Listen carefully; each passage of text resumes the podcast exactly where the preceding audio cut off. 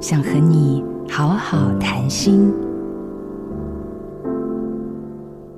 大概八年前，生命给了我一个 sign。当时我为了工作飞到某城市，下飞机后，来接机的工作人员对我说：“宝仪姐，欢迎你再度来到这里。”我有来过吗？怎么想不起来？我曾经是个什么工作都接的人，当时我居然连做过什么事都忘了。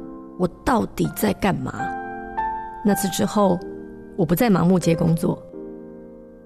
每个人生命需要转变的时候，生命会给你征兆，提醒你。生病可能是一种 sign，我会忘记做过的事也是一种 sign。这个讯息一旦出现，别忽视它。有的人会抱怨自己的人生怎么总是会遇到劈腿的人，其实是你对过去曾经出现的征兆视而不见。